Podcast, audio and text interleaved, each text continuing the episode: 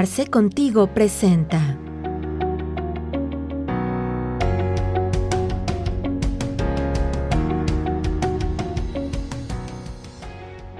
Bienvenidos nuevamente a Arce Contigo.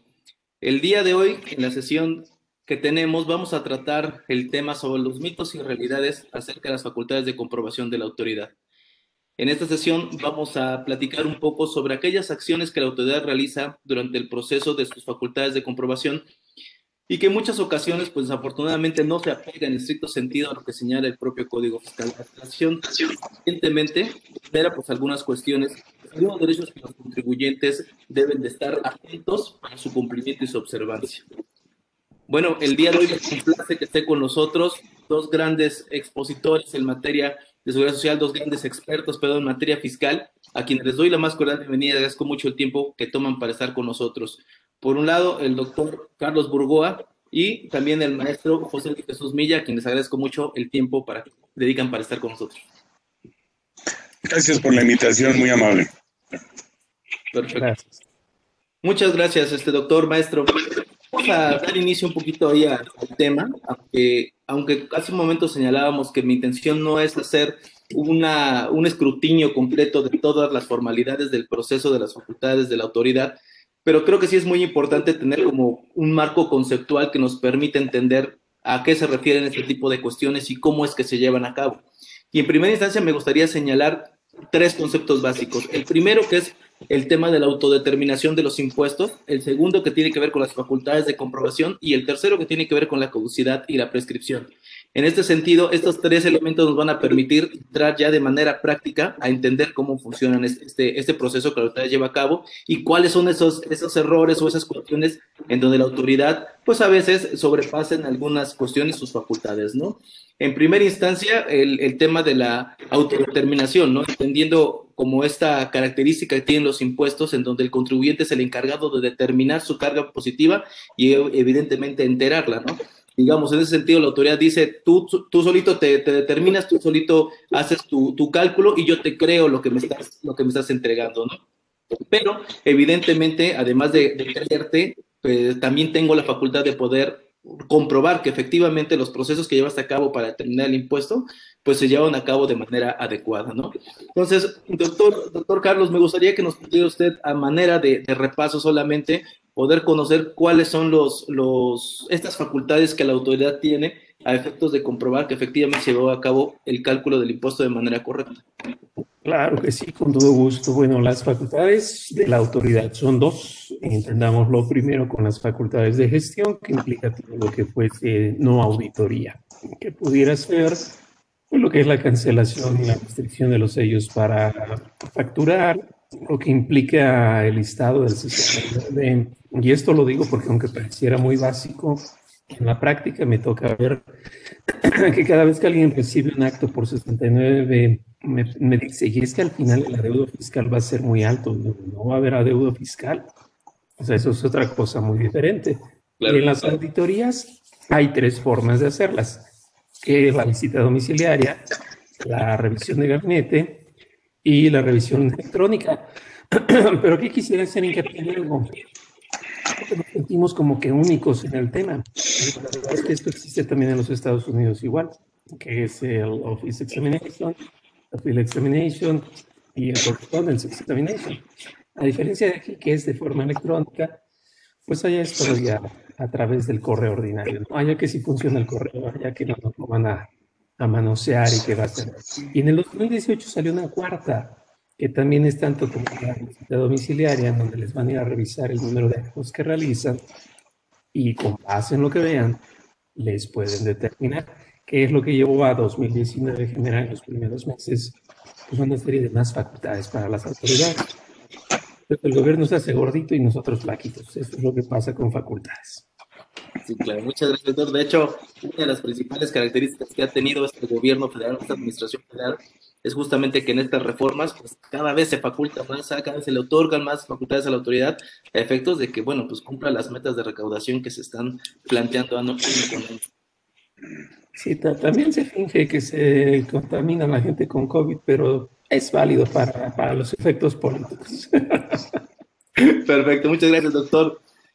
Maestro Jesús, eh, en el tema de estas facultades ya nos explicaba el doctor Uruguay cuáles son sus características o cuáles son esas facultades que la autoridad tiene, pero también hay dos conceptos que me gustaría que pusiéramos este, sobre la mesa y es que justamente cuáles son las, los tiempos en que la autoridad tiene para realizar esto. Y aquí entramos al concepto pues, de prescripción o de caducidad. Este, no sé si me gustaría usted platicar un poquito más acerca de cómo estas facultades se pueden llevar a cabo y en qué tiempo sobre todo.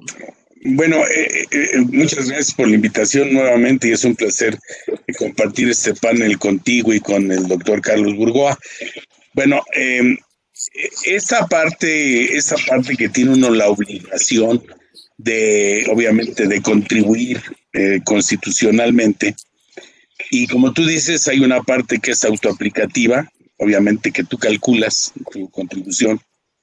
Y hay otra en que la autoridad te manda te manda una propuesta, como en el caso de algunas eh, contribuciones estatales, ¿no? el consumo de, este, de agua o, el predial. Eh, aquí, al tener estas dos, estas dos situaciones, que definitivamente tú eres el que tienes que calcularla, porque aunque te mandan una propuesta, esa propuesta, eh, bueno, pues, a lo mejor es muy cómoda para nosotros, pero resulta que no es la verdad.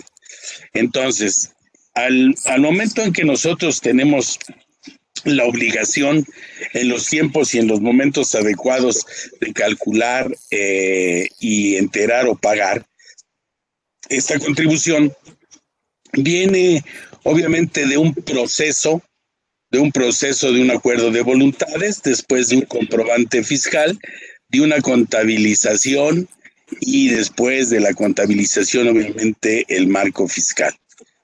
Si hablamos, si hablamos de tiempos, yo pienso que se, han, eh, se ha crecido mucho porque de acuerdo a la última modificación del artículo 27 del Código Fiscal de la Federación, así como del artículo 26 también del Código Fiscal de la Federación, en donde, en donde nos dice, en primer lugar, qué facultades tiene y qué, hasta qué tiempos y qué momentos eh, está esa obligación de nosotros de ser solidarios responsables para poderlo hacer.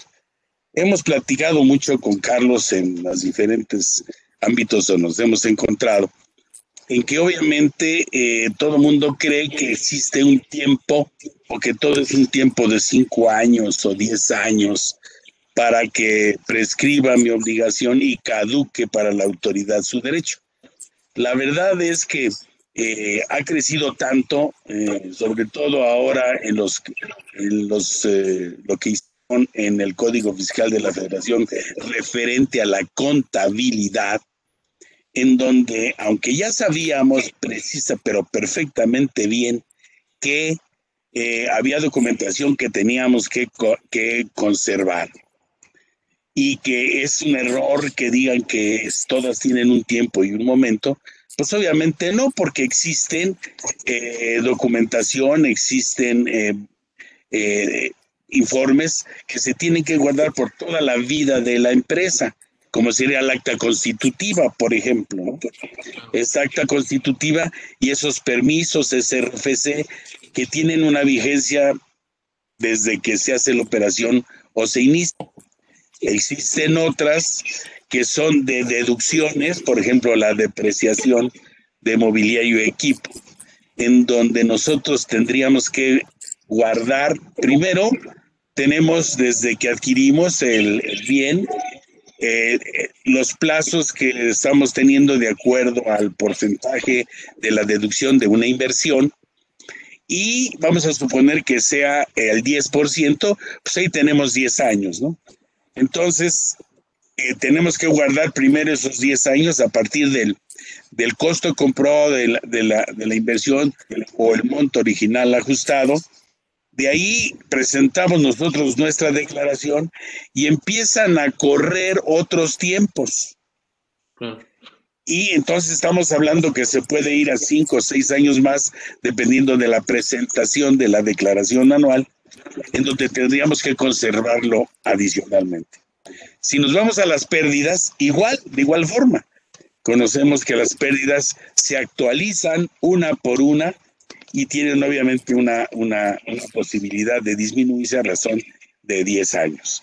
Y que si tienen que ir aplicando cada una de ellas, bueno, toda la documentación que formó parte de esa pérdida, de esa deducción de inversiones, de esa base eh, para calcular la base de la contribución, bueno, tendríamos que conservar toda esa información, independientemente de otras que probablemente tendríamos que hacerla, como eh, bien lo ha dicho Carlos, guardando ahora los cheques o los estados de cuenta bancarios.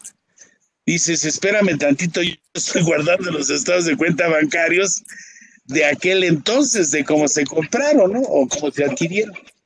Entonces, la verdad es que para hacer una, pues, una separación de qué documentación tengo que guardar o qué documentación no tengo que guardar, ahora con la, obviamente, podríamos inclusive microfirmarlos, ¿sí? Siempre y cuando nos lo permita la autoridad y a lo mejor estoy diciendo algo impropio, pero a lo mejor con un fedatario público que haga mención de que lo estamos elaborando. Entonces, es muy, es hablar de prescripción y caducidad, tendríamos que hablar de, de, actos o de actividades muy concretas. Correcto, es correcto, este maestro. La verdad es que eh, efectivamente, por regla general, nos establecen un, un periodo de cinco años, pero ya cuando entramos a las particularidades, pues evidentemente hay muchísimas cuestiones que van de 5 a 10 años y en más específico pueden llegar a muchísimo más tiempo y, hay, y habrá otras que son prácticamente como las está señalando este, usted, maestro. Y la verdad es que a esas facultades, bueno, a esa situación se tiene que atender de manera específica, a efectos de poder tener la información que la autoridad, por las facultades que se le otorgan en el propio código, hablando específicamente del artículo 42 en sus facultades de comprobación, que ya también nos hacía la diferenciación el, el, doctor Burgoa, pues bueno, evidentemente tendremos que estar bien preparados para poder atender y resolver las cuestiones que se presenten en su momento. Hay una, hay una cuestión muy específica en estas facultades de comprobación, porque decíamos hace un momento, son distintas las facultades que la autoridad tiene, una de ellas, pues, evidentemente, es el acto de fiscalización que la autoridad puede llevar a cabo, que debe de ceñirse siempre y en todo momento a lo establecido por la propia norma. Y más allá de establecerse a, a través de o de señalar la propia norma, también tiene que cuidar dentro de esos procesos se cuide el debido proceso que tiene que llevar a cabo, porque esto es un derecho que los contribuyentes tienen y que, bueno, evidentemente se debe proteger en todo momento a efectos de que tengan la tranquilidad de que se está llevando a cabo de manera adecuada. Este tema del debido proceso, pues bueno, también tiene sus implicaciones en materia de derechos humanos, inclusive, ¿no, doctor Carlos? Así es. Bueno, aquí yo creo que viene un primer elemento, que es la piedra angular yo lo quisiera expresar así para todos los que nos ven y de alguna manera también ayudar a, contextualizar el rubro. hay tres tipos de normas en el país y en todo el país, incluido desde China hasta México, aunque China no sea muy querida en estos momentos. Están las normas de sustancia, las normas primarias que implica todo el cúmulo de permisos y deberes que corresponden en sociedad y dependiendo de la materia de que se hable, pues hay una carga más o menos para uno u otro sentido. El caso tributario no es excepción y se, se plaga de obligaciones. Y si esas obligaciones no se cumplen, entonces vienen los castigos, que es aunado a lo que es la determinante, eh, las multas, o en extremo lo que sería la prisión. Por eso es que esas son las normas de sanción. Pero entre las dos, para que no se pueda inmediatamente castigar a las personas, porque implica el derecho al patrimonio y el derecho a la libertad, existen normas de procedimiento. Y sin el procedimiento, todavía no se podría hacer de forma inmediata. Ese procedimiento es lo que permite propiamente a las personas defenderse, a los que es el tema de pruebas, y es lo que incluso fue la reforma para este año de las facultades de auditores que pueden valorar las pruebas como si fueran juzgadores. Pero lo que comentas es muy importante. Los derechos humanos eh, son exclusivamente de las personas, no del Estado. Y todavía más aún, de las personas en su faceta de patrón, de trabajador, de contribuyente. Entonces, para los que afirman que hay derechos humanos en la tributación, pues tachen, ¿no? Esos libros hay que tirarlos a la basura o hay que ponerlos para alcanzar el bote de las galletas porque no es real. O sea, en los procedimientos sí hay derechos humanos, en la tributación no. Entonces, como bien lo han dicho, es un derecho que se tiene el de poder ser conocedor, que es lo que se le está diciendo que está mal, y de que viene una última acta parcial y posteriormente los 20 días para poder desvirtuar. Es tan sencillo como cuando alguien llega a casa y la esposa lo recibe de malas. Yo creo que aquella estará molesta y aquel dirá, pero ¿qué te pasa? Por lo menos tengo el derecho a saber qué sucedió.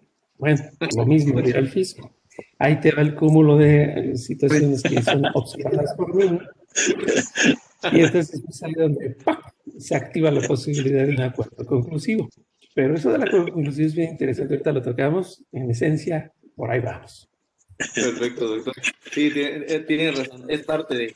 A ver, como dice el, el maestro Jesús, a, a, veces no tiene derecho de saber qué pasó.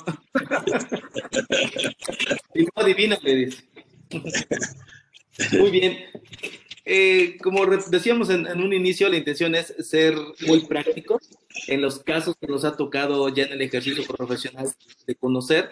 Y hace un momentito, si me dan la oportunidad, me gustaría dar el, el, uno de los primeros casos que tuvimos, a efectos de conocer su opinión y, y, y cómo, cómo ve la situación que estamos viviendo, porque justamente eh, en, esta, en esta intención de la autoridad de tener eh, en su ámbito de recaudación, muchas veces no se apega a lo que en estricto sentido debería. Y pues evidentemente eso pues transgrede muchísimas cuestiones. Y, quiero hacer mención del primer caso, y porque además está, estaba muy reciente. Comentaba yo que en una verificación de, domicilio, este, el notificador de, de la autoridad fiscal este, se, se, presenta al domicilio y dentro de la documentación que solicita, solicita el acta constitutiva.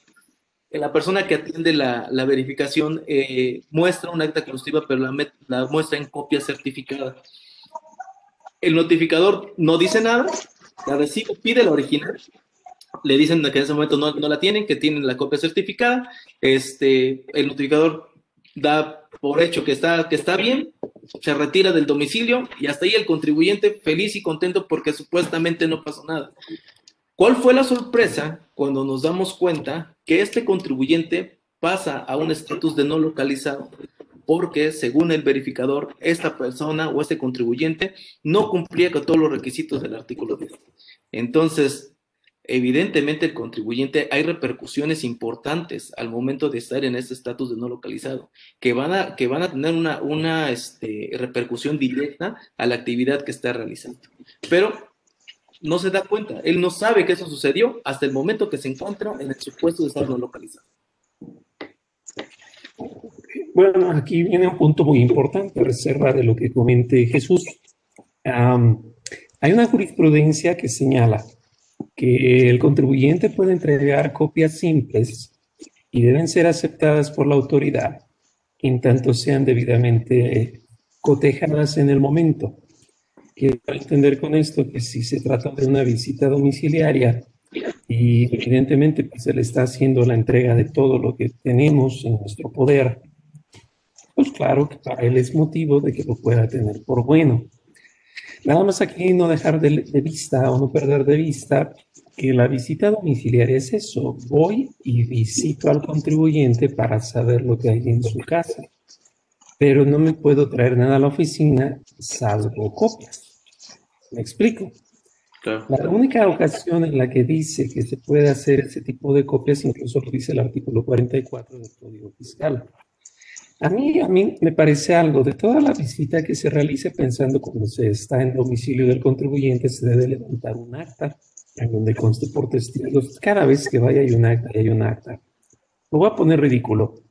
Si esto fuera penal, a cualquiera le pueden decir que se quedan con el dinero de narcotraficantes o con la misma mercancía de narcotraficantes, y no es el caso. Quizás no es tan telenovelesco, pero en lo fiscal también tienen que ser el asentamiento de todo lo que ven y lo que se van a llevar, si es que ese es el caso. Pero la realidad es que solo se le muestra. La visita en teoría se tiene que llevar en el domicilio.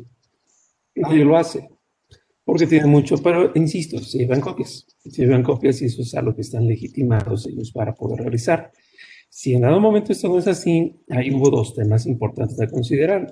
Primero, cómo se cerró, cómo se firmó esa acta, en primer lugar, que yo me dé cuenta que pusieron lo que es irreal. Y si no es así, yo lo puedo asentar de mi propia mano. Claro, tengo que estar muy atento porque el auditor, pues antes que otra es persona y se va a enojar. Pero lo que yo puedo hacer es firmar y decir que bajo protesta de decir verdad, conforme al artículo 273 del Código Federal de Procedimientos Civiles, manifiesto que la verdadera hora es tal, que el verdadero día es tal, que el verdadero papel que entregué es tal, que él tuvo la vista el original, todo lo que quieran poner. Y nada más se le ocurre decir algo que no es, y la responsabilidad como servidor público se pone interesante. Así que aplicaría el tema que bien dicen en México, el, valiente vive hasta que el cobarde quiere. Y tanto el contribuyente se ponga un poco más extremo, van a salir las cosas mejor. Desde luego no se trata de sorprender ni dañar a nadie, sino de llevarlo equilibrado, como se supone que lo escribió la ley. Correcto. Que es muy importante lo que estás diciendo, Carlos, porque inclusive eh, todo acto de autoridad que haga en este caso eh, obviamente la persona que va a, presentar un, escrito, un oficio de una visita domiciliaria, pues se tiene que levantar un acta, eh, inmediatamente eh, pedir la información de la persona física o moral de a quien es el, es el que está revisando, que en este caso, como lo estaban, como lo estabas manejando, bueno, este es una copia, es una copia certificada ante notario entonces, en primer lugar, está, es perfectamente válida, perfectamente válida. Y yo agregaría algo que a lo mejor está un poco fuera de tono, pero la autoridad en principio no me puede pedir algo que ella tiene. Y ella tiene una copia que el notario le hizo llegar cuando dio de alta a esa persona moral. Es así que no tiene nada que en el mes de julio del año pasado solicitaron la actualización, la que en ese momento, o como estaba en ese momento la situación de la persona moral.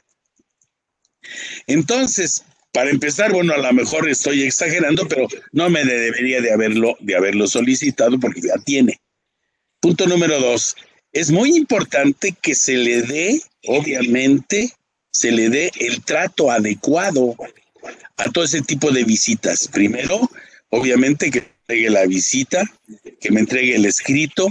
Eh, obviamente ya sabemos que ya puede ser este inclusive firmado electrónicamente, ya lo permite, ya lo permite este el artículo 17D del Código Fiscal de la Federación, en el cual sí se autoriza la firma, la fea firma eh, electrónica avanzada del que está emitiendo el documento. Y posteriormente, obviamente, el de los visitadores. Se tiene que hacer levantar un acta circunstanciada de que se presenta la hora, el representante, con el simple hecho de que el notificador se, se presente y, por ejemplo, en el caso que se llegara a negar a firmar, él puede nombrar tú fulano de tal y no con eso deja de ser válida esa, esa intervención de la autoridad. Pero bueno, en este caso todo estuvo bien. Aquí lo importante, lo importante es leer el acta, tomarse el tiempo, hablarle al contador, hablarle al asesor, porque muchas veces el propio contribuyente o al que le entrega esa situación de lo que está requiriendo, me puede inclusive decir que, esta, que es un, un oficio, un escrito en el cual se va a presentar al día siguiente para que se presente el representante legal de la persona moral con su identificación, obviamente, para iniciar la visita, salvo, obviamente, que se trate de circunstancias, sí, de la omisión clara de algún, pago de contribuciones. ¿De acuerdo? Porque en ese momento, obviamente, puede iniciar, puede iniciar hacer la visita y la revisión con quien se encuentre, en dónde se encuentre y en cualquier lugar, establecimiento fijo, fíjense, fijo o semifijo, bodega donde, donde se presente la autoridad. para determinar, obviamente, como tú marcabas hace rato, sí, todo lo que pueda llevar a cabo la obligación de cumplir con una contribución. Entonces, hay actas, por ejemplo, las que son, las que me han tocado más, más inverosímiles son la emisión de los comprobantes, por ejemplo, que nos pide, no sé, el comprobante, los comprobantes del día de ayer o de antier, cuando dice, espérame tantito porque eh, pues no los tengo aquí, los tiene el contador, o, lo, ya se llevaron a la oficina, o espérame, ahorita te los traigo, ¿no? Muchas veces la autoridad, y sobre todo en el interior de la República, abusa un poco de esas funciones. Yo considero que como, como pidiendo o para estar en el supuesto del programa de estímulos a los trabajadores del erario público, y perdón que lo diga, pero muchas veces pasa eso. Pero bueno, ya que llega la visita, leerla, siempre tiene uno derecho a poner lo que uno considere que no está de acuerdo, como dice el doctor Carlos, sí, lo que él dice a lo que a mi derecho conviene. Este, estoy exhibiendo una copia, una copia este, certificada ante notario fulano de tal, está apostillada, está hecha así, porque el gran problema del no estar localizado es el 17H, es la cancelación de sellos digitales. Entonces, espérame tantito, me, me estás coartando el, el, derecho, el derecho con esta situación a llevar mi acto económico. ¿De acuerdo? Entonces, independientemente obviamente que aparezca o no aparezca en un listado, es el 17H, es la cancelación de sellos digitales. Obviamente, aunque hay plazos para poder desvirtuar eso, pues por lo pronto sí se crea un problema muy serio. Y más que te pongan como no localizado, pues este es debido a que a que ahí yo creo que la autoridad eh, fue más allá de sus facultades, porque si el, el, este, el inspector pone que recibió una copia del acta este, que está certificada ante notario, debe llevarse una copia, como decía Carlos Burgoa, ¿no? Es correcto, maestro. Acaba de tocar usted tres puntos que me parecen bien importantes en este sentido de hacer esta guía de, de tips o de, o de señalamientos que podría estar el contribuyente observando. Una de las, partes o de los temas que, que, acaba de señalar es el tema de, evidentemente, leer la notificación que nos están entregando y asentar en ella si uno no está de acuerdo con alguna u otra cuestión. Muchas veces, eh, cuando en la realidad y en la práctica, muchas veces los notificadores no permiten, no, no le permiten al contribuyente hacer eso pero es importante que el contribuyente sepa que está en su derecho de poder establecer eh, de puño y letra, establecer lo que a su derecho convenga o a las observaciones que él tenga a efectos del acto que esté llevando a cabo.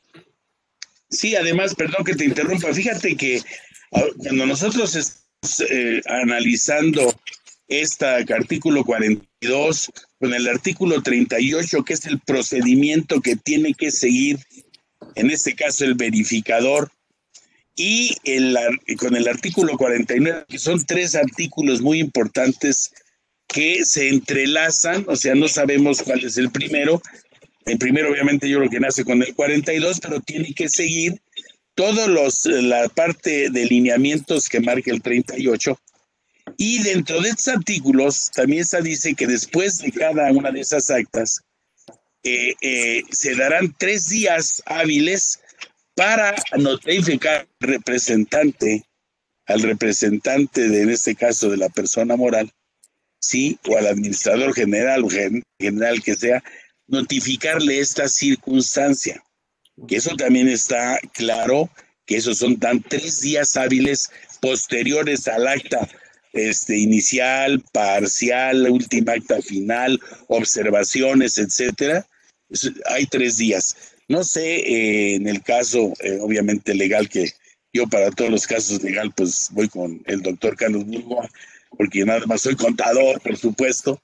Entonces, no sé qué no sé opinión tenga con ese plazo de tres días que marcan estos, estos artículos. Te invitamos a seguirnos en nuestras redes sociales.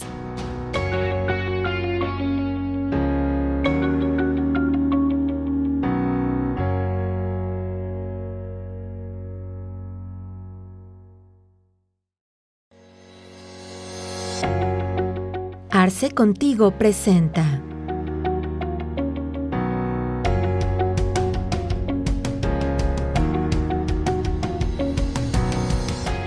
Bueno, lo que pasa es que el representante legal, aquí viene una situación muy importante. Sabemos que eh, en teoría es quien debiera atender la auditoría, pero bueno, si no tiene el poder, y ojo, porque aquí es lo importante para todos los que nos ven, el poder que piden es el de administración, dominio, no, ¿eh? porque luego los mandan por conjunto, nada más de administración, o puede ser exclusivo de administración para fines fiscales. Ya que llega así, lo reconocen como representante y ese documento vale oro, porque si a futuro tienen que acudir a una defensa, ya está reconocido como si fuese un representante legal y pues adelante puede promover y todo lo que ya sabemos. Pero viene un punto también importante. Le van a pedir el dato de los directores, de los socios, ese que como tú dices ya lo tienen, se lo van a pedir. Y le van a pedir el dato de a dónde lo pueden notificar, porque esto es básico en la lógica de que pues, a partir de eso le pueden hacer valer la responsabilidad solidaria. En mi parecer, este artículo empieza a quedar en desuso, pero eso explico cómo va. La importancia de tener el dato de los directivos, de los socios, es porque los mandan a citar 10 días antes de que se levante la última acta parcial o el oficio de observaciones o lo que viene efectivamente, por la determinante de la revisión electrónica, la resolución definitiva. Dice el artículo 42 que el contribuyente puede ir acompañado del agente de PRODECON. Y viene lo más interesante, ¿y para qué?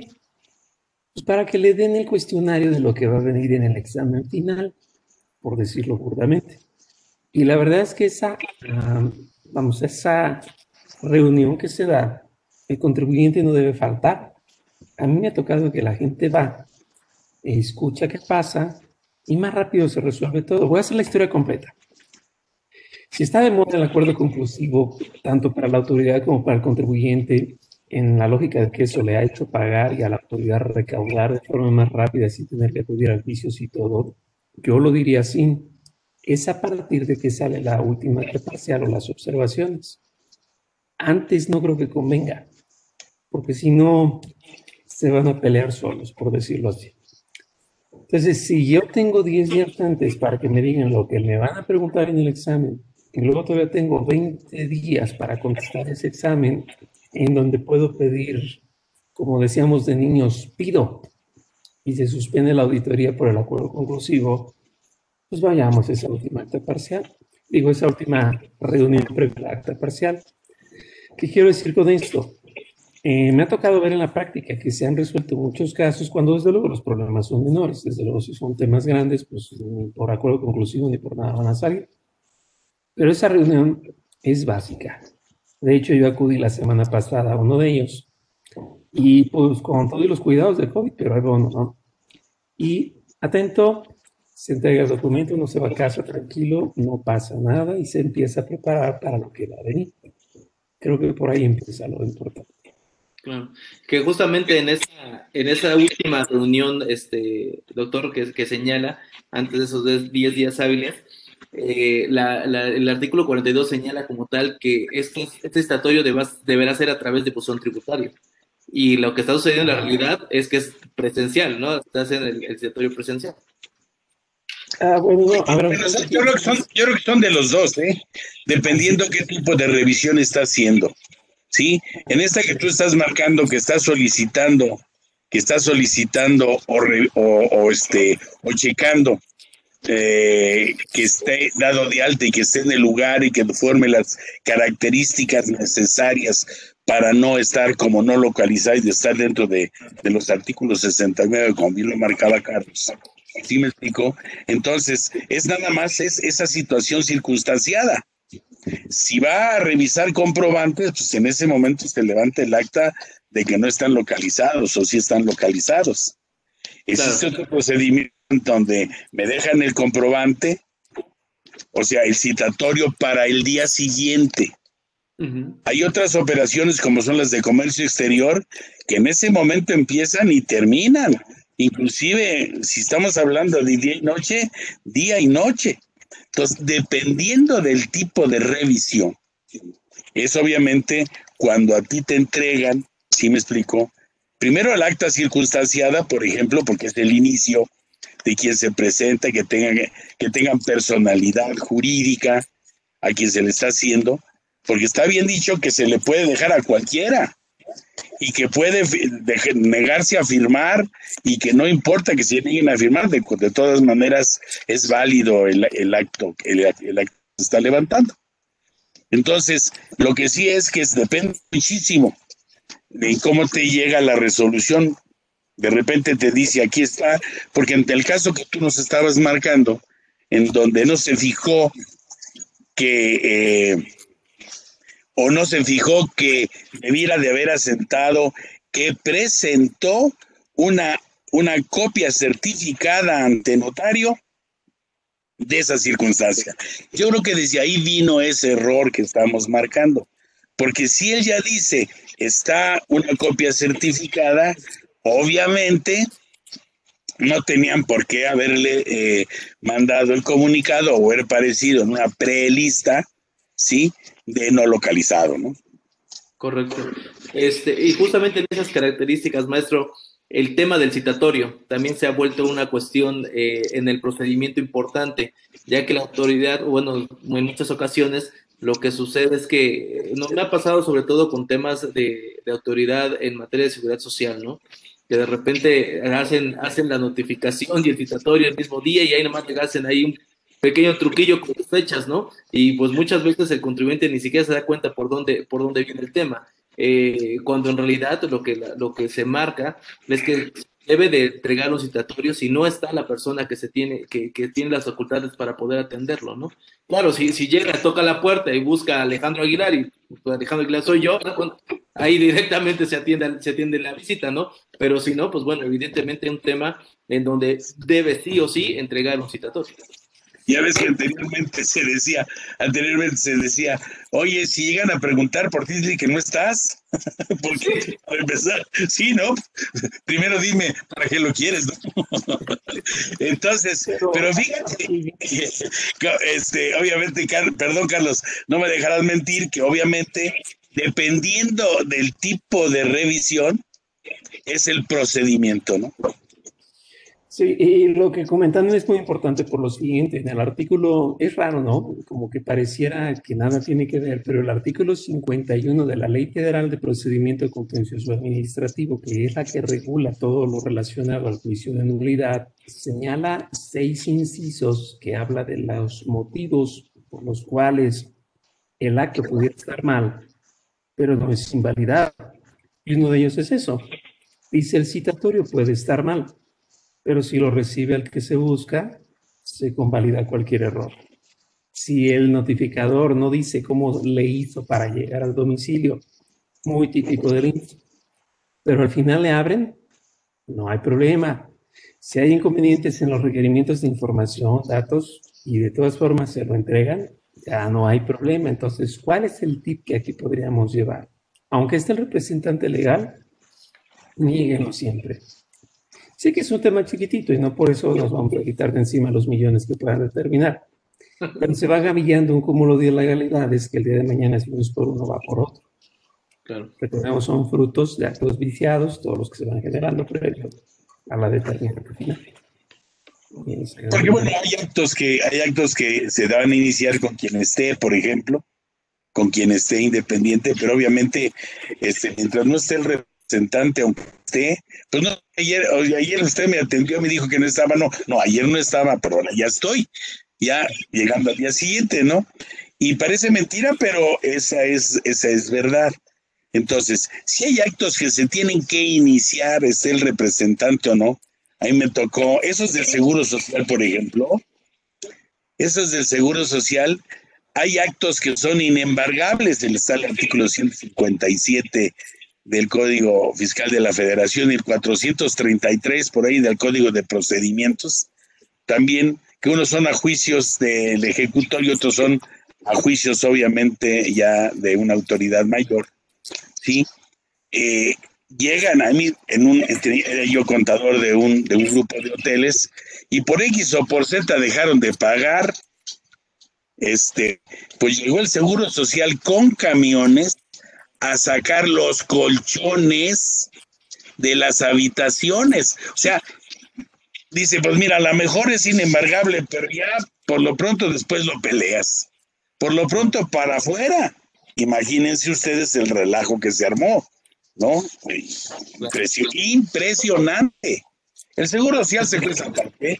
El seguro social es, es como estar con los de la Procu, soy conejo, soy conejo, y dime qué soy, y si eso soy, ¿no? Porque sí va más allá, va más allá, va más allá de este, y de aquí a que se pelea uno, pues imagínense ustedes, ¿no? Claro. Ah, otra, otra de las situaciones que, que se hemos estado revisando que, que de manera común sucede es al efecto de que una vez que la autoridad me requiere información, cualquier autoridad fiscal me requiere información, el artículo 53 del código me permite una ampliación de 10 días, pero es muy común que no la otorga normalmente la autoridad, ¿no? Y digo, a pesar de que se solicita ya hasta por default, a efectos de ganar los días que sean posibles, pero en realidad esos 10 días nunca, nunca terminan siendo autorizados por parte de la autoridad. Pero ese punto es bien importante por lo siguiente. Como el artículo 85, fracción primera del Código Fiscal prevé que hubiese una multa en la falta de cumplimiento y, ¿por qué no?, hasta una suspensión en los plazos generales por artículos 46A. Lo que muestra ese tipo de acciones es cómo el SAT se autoconcibe poderoso de forma ilimitada, porque incluso es motivo de la reforma para 2021. Actualmente dice que los 10 días adicionales es por el último supuesto. Recordemos que hay información que se entrega de forma inmediata, otra en 6 días, y si no, en 15 días. Y ese último es el que se podía pasar a 10 más. Con la reforma, cualquiera pasa a 10 días. Y la clave importante, el artículo 1 dice 10 días que se otorgarán a discrecionalidad de la autoridad, ¿no? Basta con que los pida el contribuyente para que se le otorguen. Entonces, cuando el fisco dice, yo no te lo doy, se autoconcibe de forma empoderada que ni Dios Padre lo supera, creo yo, ¿no? Entonces, si esto es que no me van a dar los días, es porque me debo esperar la multa. Es este que también por criterio no debe haber multa durante la auditoría.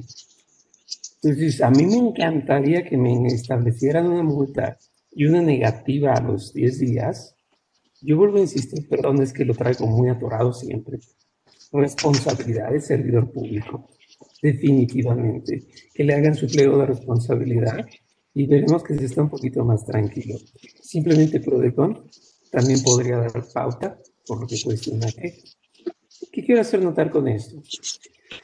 El fisco, insisto, no es que esté mal en funciones. La letra de la ley se oye muy bonita y hasta hay un meme que dice, cada que leo la Constitución pienso qué bonito sería estar en ese país. Bueno, vivimos en ese país, ¿no? El problema es cómo se aplica. Y si no se va poniendo un poco límite en el inicio, el día de mañana va a ser totalmente complicado. Creo que eso podría estar muy bien. Iniciar quizás una queja o hacer algún tipo de consulta para que con ello, pues a mí me den la oportunidad de salir adelante. Claro, además, además eso que estás diciendo independientemente quiero la contabilidad, eh, no la tengo, quiero el plazo automáticamente. Y en esa primera acta, en esa primera acta es donde hay que informar que se está solicitando el plazo para entregarla posterior. Hay un, obviamente, eh, ahora cuando hablamos de contabilidad, pues eh, la autoridad, inclusive le tengo que dar automáticamente acceso a mi equipo de cómputo con todo, eh, con la persona que lo pueda manejar eh, eh, todos los sistemas. Pero bueno, vamos a eso de que la, eso de que la tengo que entregar. Yo sí, y además ha sido de siempre, ¿no? Mira, tú dile que no la tienes, te va a llegar la multa y se acabó. Tenemos, inclusive si llega el viernes, dile que no, tenemos dos días para poder checar algunas situaciones, algunas cosas que es importante porque nos agarran ahora descuidados. Pero ahora, cuando la autoridad tiene bajo sus controles todo lo que viene a partir del CFDI, el ombligo de la parte de la parte contable fiscal y financiera independientemente de que existen otros otros este otras operaciones que inciden directamente en la base como sería la depreciación que no hay ningún comprobante el ajuste por inflación que tampoco hay comprobante de acuerdo y que existen operaciones porque son internas son decisiones inclusive del popo contador o de, o de la administración, en el caso de la depreciación, poder utilizar este, eh, este, porcentajes inferiores, obviamente con característica en la primera ocasión es sin aviso, la segunda tendrían que pasar cinco años o que se cumplan los requisitos del reglamento, como sería enajenación del 25% de acciones con derecho a voto, en el caso de fusión, decisión, de consolidación, ¿sí? Que eso en donde, en donde no importa que pasen, obviamente, esos, esos, esos cinco años. Esas son decisiones personales, ¿de acuerdo? En donde yo lo puedo decidir obviamente con ciertas características de que no me lleven a una pérdida o que de pérdida lleven una utilidad para poder manejar un coeficiente de utilidad diferente, etcétera, que no vale la pena, vaya, ya que hay muchas operaciones para tenerlos ahí en esa forma. Obviamente siempre vamos a tener, si se tiene conocimiento, si se tiene la paciencia y el respeto que hay que darle a cada uno de los actos de autoridad, que muchas veces hay contribuyentes que son también muy irrespetuosos.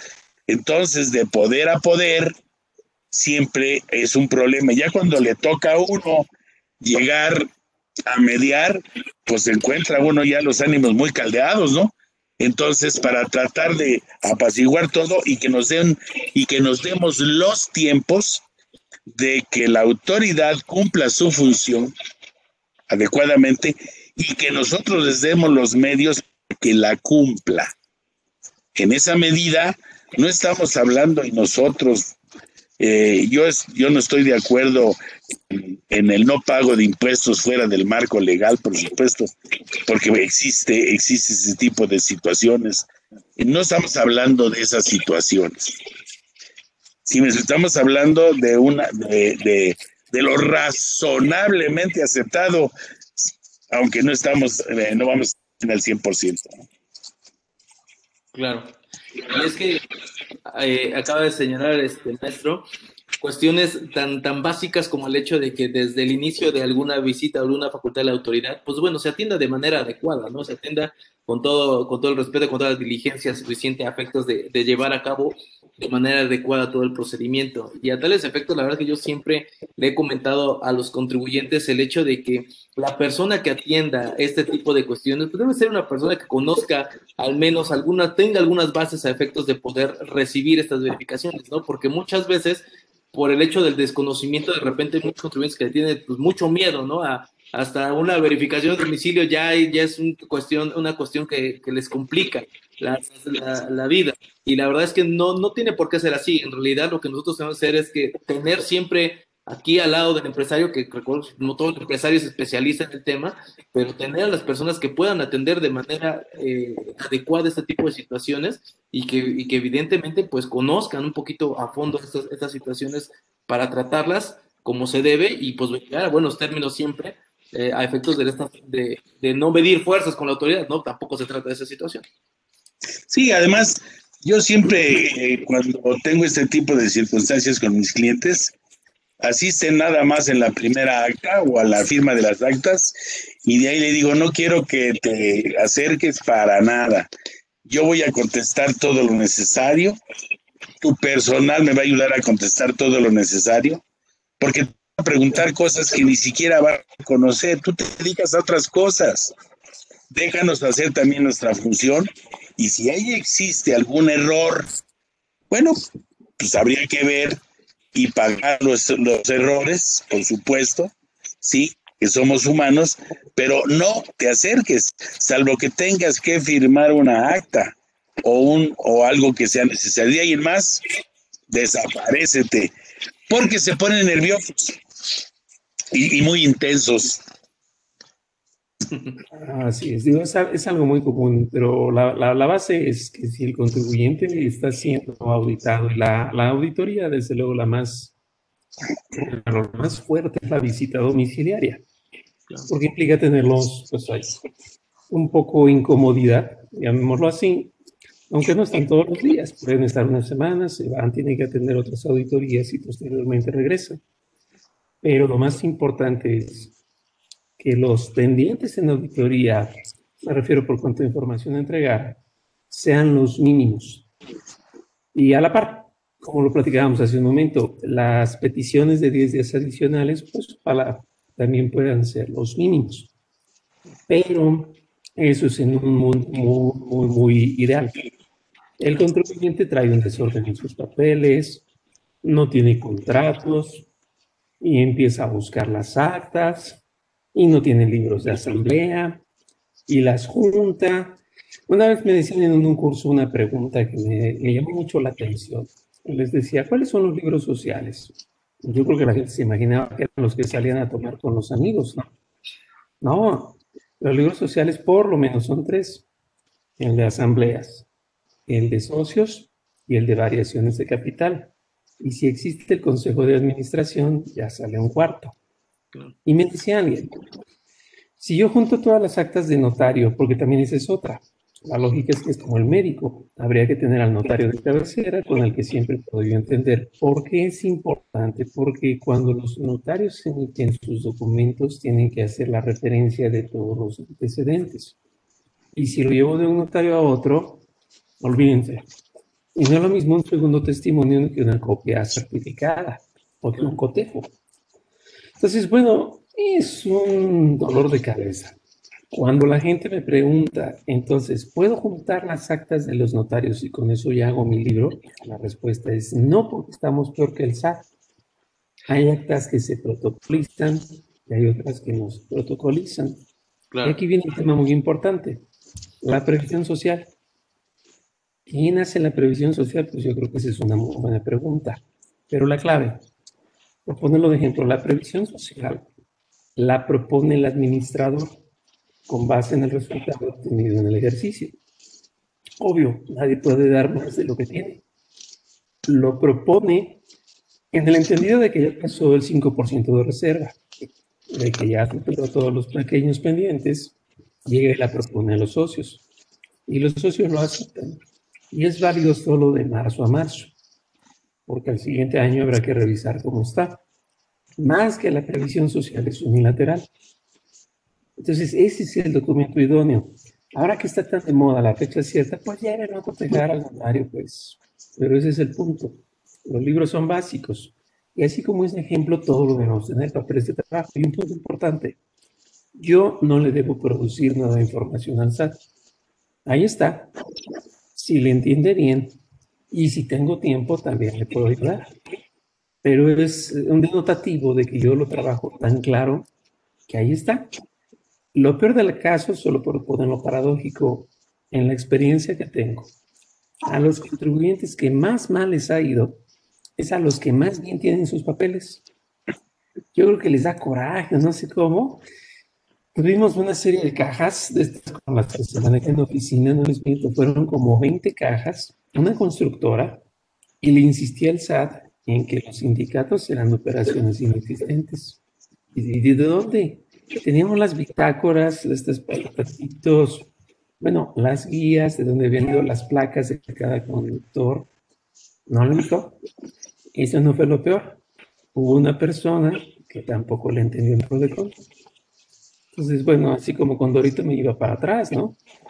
Es el cómo, pero ahí está.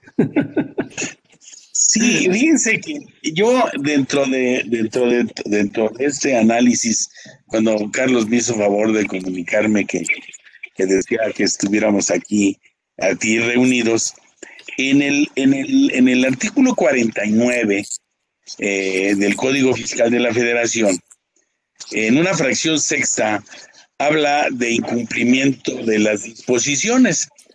Y luego aquí habla de la visita domiciliaria, que obviamente la autoridad conoció el incumplimiento y además que se va a proceder a formular la resolución correspondiente, dice que establece que deberá conceder al contribuyente o asesor fiscal un plazo de tres días hábiles para desvirtuar la comisión de infracciones presentando las pruebas y formulando los alegatos. Entonces, yo me refería hace rato a esos tres días, independiente obviamente de los diez días que estás manejando. Aquí sí, yo quiero eh, manejar mi, mi falta de conocimiento y no tengo ninguna pena en decir que no conozco muchísimas cosas. ¿A qué se refiere o qué se refería con esos tres días? Porque sí es importante que, que los que conozcamos, que conozcamos este, este, en este caso, este artículo, referente a este artículo 49, que se refiere a las visitas de facultades de comprobación, de verificación de obligaciones y de las visitas a asesores fiscales, ¿no? Entonces, habría que ver, eh, la verdad es que estamos para platicar, pero también yo me siento ahorita ante el doctor con esa situación de cuando yo analicé este 49, de esos famosos tres días que nunca los he visto en la realidad. Ah, lo que pasa es que esa revisión, o más bien ese tipo de revisión, antiguamente era para revisar la emisión de comprobantes fiscales, hoy en día ya no es necesario. Y entonces ese ha sido el procedimiento por si quieren auditar a una gasolinería, por ejemplo, para saber cuánto lleva el día vendido y quieren corroborar que lo que son operaciones es lo que está registrándose en contabilidad. Y le dan esos días como en forma de alegatos para que en forma rápida y breve llegue. Pero... Está en desuso, ¿eh? Exacto, es que lo que como no le han visto una utilidad real, pues la dejaron así. Ejemplos de intentos fallidos fiscales. El primero de todos, yo creo que se llevaría las palmas en un National Geographic. Contabilidad electrónica. No sirve para nada. Segundo, este que comentas, y el otro que yo veo que todavía funciona, pero quizás lo quiten, ese de los 10 días antes de las observaciones en auditoría. Como nadie va y quien va no hace nada, me refiero a que no alza la mano, no explica, yo creo que tiende a quedar en desuso, desafortunadamente, por falta de, pues, de explotar bien esa figura o esa idea.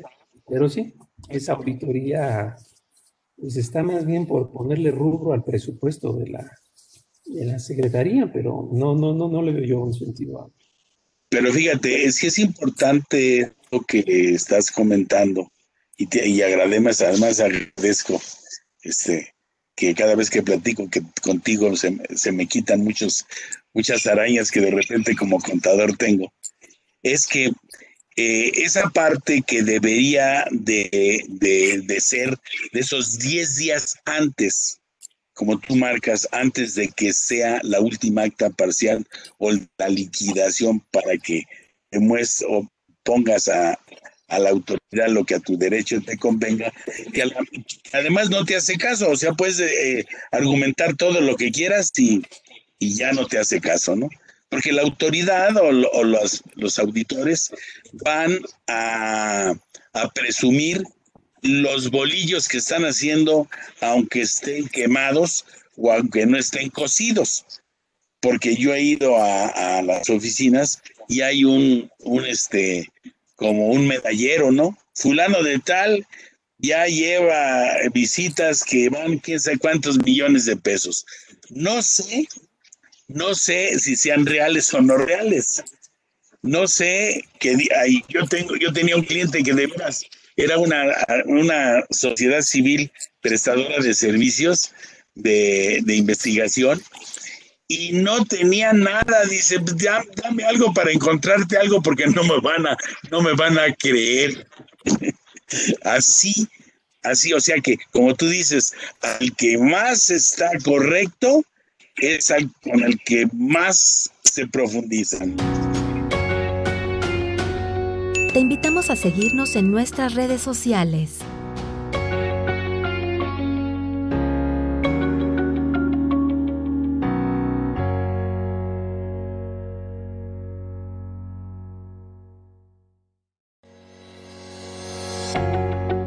Arce Contigo presenta.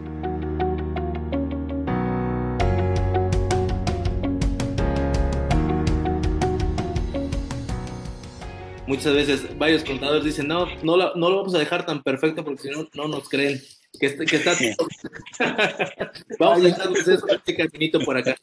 Pero es, Oye. es bien importante porque viene algo, algo que sucede. Me sucedió con un contribuyente que la historia más o menos era así. Él uniformaba a su gente, pero tenía la mala costumbre de dividirlo en dos formas. A la gente administrativa, pues claro, compraba los uniformes y se los entregaba y pues como tal estaban facturados pero a los directores solo les daba las características del color para que se lo fueran a comprar. Hoy en día que está de moda la palabra muy fifí. Entonces el fisco lo pregunta y con un tanto de razón le dice, oye, los quieres uniformar, pero no en manera uniforme. Es decir, a unos se los compras y a otros les reembolsas. Quiero yo pensar que los reembolsos es un salario oculto y me debe las retenciones. Empiezan un poco a discutir. Y me dice el contribuyente, mire, es bien poquito. Parece que es lo que ellos quieren poner. Y les voy a decir que sí, ya para que se vaya. Ah, ok, está bien, dígales que sí. Nada más recuerde algo. Si usted le dice que sí ahorita y el gasto lo repite los siguientes años, se lo va a tener que comer los siguientes años, porque ya va a estar consentido. O sea, no es nada más que aquí se acabó la historia. Entonces lo pensó dos veces. Y le dije, ¿cuánto fue el siguiente año? No, pues ya fue el doble. Y el tercero, pues. Entonces, no se trata nada más por darle el gusto al fisco o por salir rápido. Se trata de hacer un verdadero efecto, como lo conocemos el compliance. Esto no le pasa a una empresa como Nestlé. Esto no le pasa a una empresa transnacional. Me queda muy claro que si ellos están correctos, lo harán, y si no, lo lucharán siempre. Pues yo creo que ese es un punto muy importante también, por sacudírselo rápido hacia el estilo de la multa de tránsito, pues un billete de 200 es suficiente en el momento de la detención, ¿no? Pero lo mismo pasa en lo fiscal, si lo acepto en este momento, lo compro de por vida. Y habrá que estar atentos. Fíjate que eso que dices, Carlos, sí es muy importante. Eh, es tan enriquecedor que, que hemos, eh, contadores y abogados, y además muchas veces el propio empresario, porque eh, nuestra forma de ver la situación es un poco diferente. Los abogados es a defender un punto, y yo estoy de acuerdo en eso. Y el contador o el mismo empresario dice, ¿sabes qué? Ya. No está que sea, por supuesto, pero la verdad déjame trabajar. Entonces, lo que sí es muy importante es medir lo que dice Carlos, qué tanto vas a aceptar ese pecado cuando lo sigues cometiendo, porque después va a ser pecado mortal, ¿no? ¿Sí me explico? Y si es algo que no es deducible y que va a socios y accionistas, puede irse hasta un dividendo ficto. ¿Sí me explico? O sea, puede ser grave, y estás hablando de que ese dividendo, ese dividendo se va, se va obviamente a, hasta un 35% que puede llevar la acumulación que en principio tendría que hacer el accionista en su declaración anual, ¿no?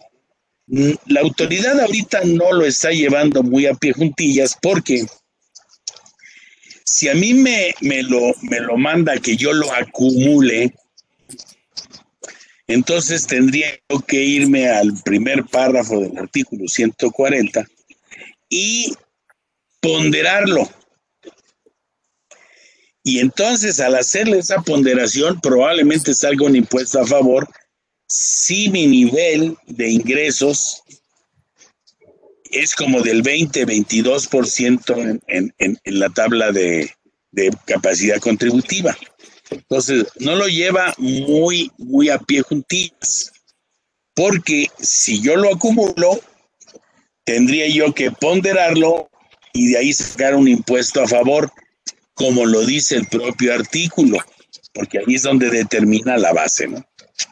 Claro. de hecho, el, comentario del doctor Carlos y bueno, el, del maestro también tiene tiene muchas repercusiones a efectos de que no es solamente quitarse el problema y, como decimos, patear el bote nada más, ¿no? Sino hay que entender todas las repercusiones que esto puede tener. En el caso de, de, de ejemplo que nos ponía el doctor Carlos, pues evidentemente no solamente las cuestiones de las retenciones omitidas, sino también las integraciones a efectos del seguro social.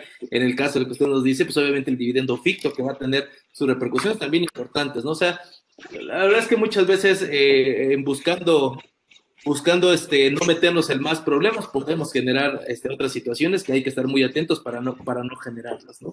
Y bueno, esa es, esa es la, la, la, ventaja de poder sentarnos en este momento a platicar y ver algunas cuestiones que se pueden eh, hacer a efectos de no caer en ese tipo de omisiones. Eh, quisiera, quisiera, tomar otro punto, digo, para ir, ir tomando o ir retomando las, los, los, que, los que teníamos acá, que eran preguntas que ya algunas personas nos habían realizado, a efectos de, de por ejemplo, un, un, tema que fue muy mediático el año pasado, sobre las facultades que iban otorgadas a las autoridades para eh, tomar fotografías, videos y todos estos medios eh, que, que, se pueden hacer, ¿no? Que, que, que, no? que no pasó como tal el efectos de la reforma, pero sin embargo, pues tenemos los casos de que muchas veces en las verificaciones de, domicilio, pues bueno, sí, el, el, el, el ejecutor, el, perdón, el visitador, este, sí toma fotografías, ¿no? Ahí de los domicilios a efectos de respaldar lo que, lo que está viendo, ¿no? Lo que está poniendo en sus actos, ¿no? Es un verdadero mito, ¿no, Carlos? La verdad, como pues lo tomó la mayoría, la mayoría de la gente. Yo creo que eso denota mucho lo mexicano que somos, lo digo siempre en broma. México gana un partido en el Mundial y ya se cree campeón del mundo. Pasó una semana sin gasolina y ya se sentía en Venezuela. Y así le seguimos, ¿no? Y la gente, yo no sé por qué se cortaba las venas pensando que le iban a tomar fotos. Si lo voy a poner de la manera que era y como acabó siendo. ¿Cómo era? Todo el mundo se ponía, bueno, un poco histérico, cuando en realidad el texto de la ley iba a ser mejor que lo que hoy en día pasa en la realidad. Pongo un ejemplo. Me pasó con un cliente que decía que tenía su oficina, literal, era un pizarrón blanco, en donde ahí estaba el nombre de la empresa. Hasta yo sabía que yéndose a la autoridad lo borraban y ponían otro nombre. ¿Qué iba a ser la parte de la ley? Iba a someter solamente el uso de celulares, tablets y todo a las auditorías de comercio exterior por cuanto a la mercancía y a las notificaciones que no pudiesen realizarse. Iba a salir mucho mejor de lo que hoy en día funciona en la práctica. Y la verdad es que yo nunca me puse a debatir esos temas, porque no porque el pizarrón esté pintado, no quiere decir que el contribuyente siempre sí pagó bien o no. Pero yo no sé si fue o resultó por la chistera, pero de alguna forma lo que sucedió es mientras todo el mundo se ponía a llorarse por estos temas tan endebles, llegó el golpe fuerte que fue a través del dictamen de la Cámara de Diputados, y es cuando los auditores pueden valorar las pruebas. Y de ahí agárrense. A mí me tocó ser beneficiado con alguna que otra auditoría que se ganara porque el auditor valoraba las pruebas. Me explico más a fondo. Cuando el fisco ve esta situación, entonces lo que produce es que para 2021 se legitima porque hay una jurisprudencia que decía que eso era ilegal. El 8 de enero de este año sale una jurisprudencia que dice que ese tipo de acciones de auditores, valorar pruebas, sí es malo y produce la nulidad, pero para efectos, no de forma lisa y llana, porque es un vicio de procedimiento. Y la verdad es que así, o más le metieron la mano a que pudiera salir adelante. Yo sé que la Corte y el SAT duermen de cucharita, pero lo explico por qué. La cosa es así. O sea, la verdad es que la incompetencia, dicho expresamente por el segundo párrafo del 133 del Código Fiscal, al hablar del recurso de revocación, es el recurso de revocación ser administrativo, dice que la incompetencia produce la nulidad lisa y llana. Si el auditor es incompetente, ¿qué va a andar produciendo la nulidad para efectos? Lo que la corte dijo es, ¿te acuerdas de ese lejano pasado en donde ibas a tomar fotos y que la gente se quejó? Estamos mejor que antes. Puedes valorar las pruebas. A futuro ya está con tu ley. Y a pasado, si te la dicen de emoción, si te la reclaman, no te preocupes, la nulidad te la regalo para efectos, lo omites y les vuelves a liquidar. Así o más triste. Claro.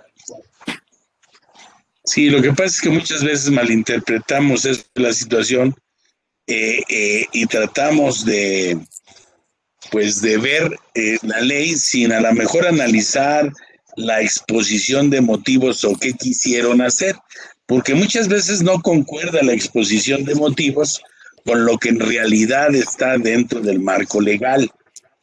Puede ser peor o puede ser mejor, pero siempre la exposición de motivos es el por qué y para qué, independientemente de cómo obviamente eh, se plasma en, una, en un articulado o en una ley. Correcto. Bueno, pues para, para ir, ir, este, ir cerrando ahí los temas, este maestro doctor, este, tengamos aquí otro, otros casos que nos compartieron. El caso de congelamiento de cuentas. Aquí tuvimos la situación de una contribuyente, una persona física con actividad empresarial, que le, le realizan un congelamiento de, de cuentas y, y, pues evidentemente se queda pues bueno, sin, sin poder hacer manejo de sus recursos.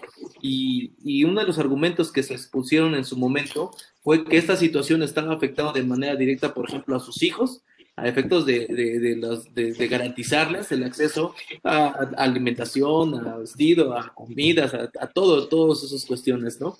Entonces, ¿qué tan válido podría ser en ese sentido poder argumentar estas cuestiones cuando una autoridad fiscal realiza este, este proceso de congelamiento de cuentas?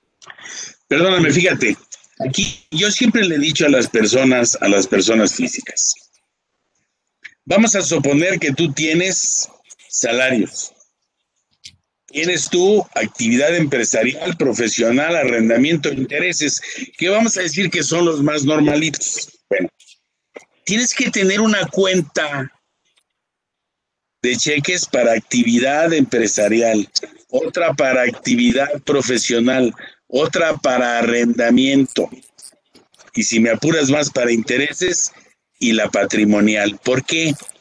Porque la misma contabilidad, la persona física no se cuida, usa en una cuenta y para cuando escarbas en esa cuenta se cuenta que estás escarbando en un ceviche. Sabes que sales bien, pero no puedes escoger qué es lo que estás comiendo. La contabilidad tienes que tener unos activos donde dice caja y bancos en cada una de ellas. Tú puedes determinar para pagar un impuesto. Lo que no puedes modificar es el impuesto al valor agregado, porque realiza actos. Entonces, si llevamos actividad empresarial, profesional, arrendamiento, intereses, es un solo IVA, traslado y acreditamiento. Si nosotros no separamos por lo menos en una escúchenme, en una, una cuenta por cada uno de esos conceptos que se tienen que contabilizar, porque ¿cómo contabilizas si es una cuenta? ¿Dónde pones la caja y banco? ¿Dónde pones el banco? ¿Dónde pones los saldos bancarios? ¿Sí me explico? Es muy común porque cuando te llega una revisión, poder determinar la discrepancia y de dónde está la posible deducción, porque no se pueden deducir dos veces. Hablando de un vehículo de actividad empresarial y profesional, por ejemplo. ¿Sí me explico? Y el manejar estos grados y exentos también se empieza a complicar. Es más problemático, como tú lo estabas marcando, en la persona física, porque también se va al aspecto patrimonial. Porque cuando yo hago ingresos menos deducciones, lo que sobra es mi utilidad. Ya pagó impuestos y lo vuelvo a meter a la licuadora para que siga generando cuando se tiene que meter como patrimonio nuevamente. Entonces, son errores muy comunes que veremos en el transcurso del tiempo vayan poniendo más cuidado. La discrepancia fiscal va más para las personas físicas que para las personas morales, porque son los que realizan o los que o los que dan las instrucciones de cómo se lleva a cabo una persona moral. Entonces, se van con la persona física. Perdón la interrupción, pero obviamente, obviamente es muy delicado ese tema que trataste, porque efectivamente te vas a la parte patrimonial. Entonces, ¿cuál es la parte patrimonial? ¿Cuál es la que me vas? ¿Qué cuenta es la que me vas a cancelar? ¿Me vas a cancelar las cuatro o las cinco o las tres? Dime en dónde. Cancélame esta. De todas maneras, en mi patrimonial yo puedo resolver el problema. Un pago por cuenta de terceros en el caso de pagar pasivos. ¿Sí me explico? Una cuenta puente es más fácil en persona física. Yo pienso, salvo a lo mejor, Carlos, obviamente, al meterlo en toda una cuenta, pues se meten a este problema. Pero esa práctica de impugnar a través de ese argumento, eh, eh, yo la vi, es muy común que la realiza la gente de gobierno. Me explico. Cuando el SAT está requiriendo a municipios a los estados el pago de retenciones, es obvio que no las han realizado. Es obvio que se quedan el dinero. Aquí hago un pequeño punto de pausa. Tan mal se porta el gobierno como el particular en temas tributarios. Utilizan los outsourcing, compran facturas y también deben. Y cuando el fisco les llega, que es lo más absurdo, les llega a embargar las cuentas bancarias, alega el municipio o el estado que esa cuenta es con la que se pagan salarios. Y a pesar del SAT, muy a su pesar, liberan las cuentas. Entonces, sí es un argumento bueno, la verdad es que pudiera servir, pero ojo, tiene que funcionar así. No es receta, solamente es casuístico. Ah, las cuentas bancarias se afectan de tres formas. Por aseguramiento. El aseguramiento implica que ante la falta de atención de una auditoría o seguimiento de una auditoría, se le congela la cuenta. No implica que pase dinero al fisco, solo se le congela para voltearme a ver. Ese es el aseguramiento. El embargo de la cuenta. Este se da solo si se embargó previamente la negociación. De no ser así, no le veo cómo pudieran embargar la cuenta. Y el tercero, la inmovilización de las cuentas bancarias por el 156 bis del Código Fiscal, que solamente es el valor que se tiene en adeudo y eventualmente ahí sí, el dinero pasa al fisco. Entonces aquí es donde nosotros debemos entender por cuál de las tres van. Y si yo sé que la cuenta con la que hago el pago de nómina acreditarlo así con todos los estados de cuenta anteriores. Porque de otra forma, si yo son distintamente para pagar proveedores, para mi super, para el pago de nómina, perdería fuerza ese argumento. Entonces, sí le resulta al Estado y también le puede resultar a un particular. Falta que haya un juez que lo entienda. Pero con eso vamos. Entonces, cobra relevancia entonces el comentario del maestro, ¿no? Este, efectos de tener muy bien separados esas cuentas patrimoniales, esas cuentas empresariales, y bueno, también aprovechar las propias estructuras corporativas que ahora se tienen, ¿no? Ahora tenemos este, sociedades unipersonales a través de las SAS que también pueden ayudar a justamente a, tener esa a tener esa, esa separación perfecta entre el patrimonio que es personal y evidentemente el capital de trabajo con el que se está operando la actividad que, que esté realizando, ¿no?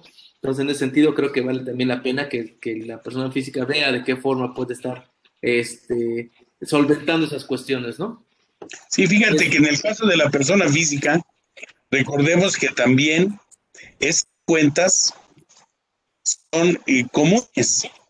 Por ejemplo, si estamos hablando de una copropiedad o estamos hablando de una sociedad conyugal, afecta no nada más a la persona en caso de una copropiedad, sino afecta a los copropietarios.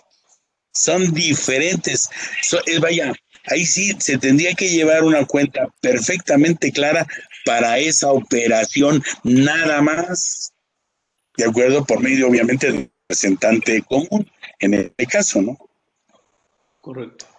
Correcto. Muy bien, maestro. Doctor, pues para ir, ir cerrando el tema, este, me gustaría conocer sus comentarios ahí al respecto, alguna recomendación general al respecto de que los contribuyentes puedan atender estas, estas facultades de comprobación de la autoridad. ¿Qué es lo que nos puede usted comentar ahí para ir cerrando el tema? Mm, pues yo creo que tomaría un tanto de lo que ya platicamos y hacer un resumen al decir que si ustedes ven que en las actas principalmente aparecen manifestaciones que no dijeron o la hora no es la que se trata o quizás pudiera ser tantas variables, no es el día, a los documentos no es cierto que me los negué, simplemente no están. Pues con la prudencia de vida, ustedes le pueden decir al auditor, sí, nada más la tantito, me voy a apoyar aquí, no tengo una pluma, esta no pinta, me lo llevo, y yo de mi puño y letra le pongo que bajo protesta de decir verdad, recordemos el artículo con base en el 273 del Código Federal de Procedimientos Civiles, manifiesto que la hora correcta está, que el día correcto está, que los documentos no los tenía disponibles y ajeno a lo que está escrito en actas. Yo sé que no le va a gustar al auditor. Pero la verdad es que quitémonos esta idea, como dice una psicóloga norteamericana, this is please, quitémonos la enfermedad de complacer. No me interesa complacerle a la autoridad, me interesa que se cumpla el Estado de Derecho a la par que yo lo prometo para cuando lo con una autoridad. En primer lugar es esa. Segundo, tener los papeles bien, bien, bien, bien ordenados, pues y eso es algo del día a día, no solo es por auditorías. Y el tercero, casi lo digo, por favor, si es que a la larga han de invitar a un abogado, lo digo desde mi profesión, no lo inviten ya que este niño muerto, como dicen, ¿no? Invítenlo desde la auditoría, para que vaya enterándose un poco que el trabajo es así, el contador tiene mucho que decir al inicio y al después, pues, después ya no, porque es el trabajo del litigio. Lo mismo, el abogado al inicio no tendrá mucho que decir y después va tomando fuerza, y esa combinación es muy importante. Si el asesor es celoso del otro, entonces no somos buenos asesores, hay que cambiarlos, ya hay que poner al que sí venga a construir, al que venga a hacer y activar las acciones de PRODE con tiempo. Se dice que un acuerdo conclusivo no puede combinarse con una queja. Ojo, por el mismo acto. Pero yo puedo tener un acuerdo conclusivo y estar manejando la queja de otra cosa. Me explico. Quizá la compulsa no me gustó, entonces yo voy al acuerdo conclusivo por las observaciones, pero manejo una queja respecto de la compulsa, que fue otra autoridad o ella misma o otro acto, y al final los dos pueden recabar algo. ¿Por qué lo digo así? Porque el acuerdo conclusivo no logrado implica que todo lo que pasó ahí, ahí se queda. No puede trascender ya después no así las quejas.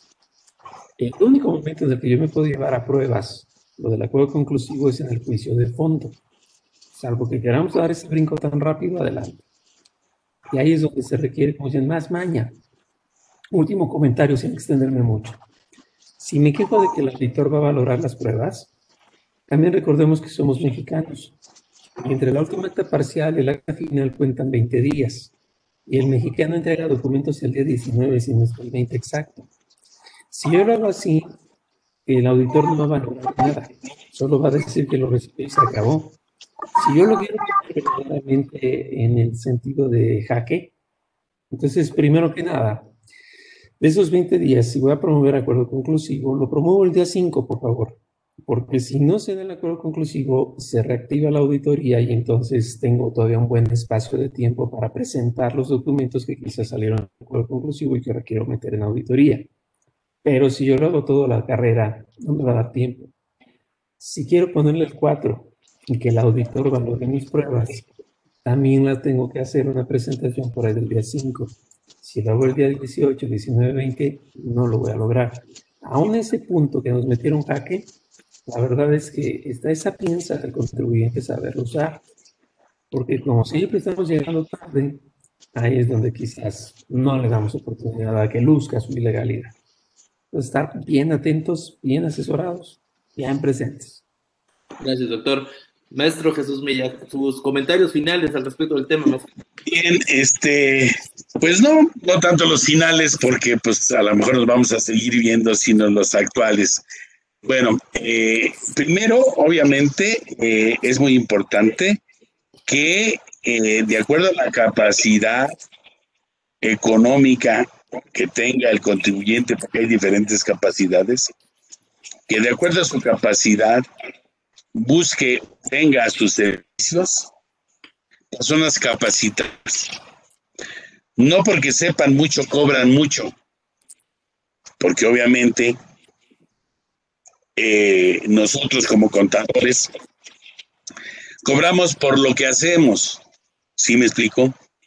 Yo le digo a mis clientes cuando empiezan a, irles o que, que me quieren decir que les va mal cuando yo sé más que ellos que no les va mal. Le digo, amigo, yo soy como un taxista. Cuando tú te subes a mi taxi y te dejo, el banderazo va a decir cuánto te vas a cobrar independientemente del dinero que tengas.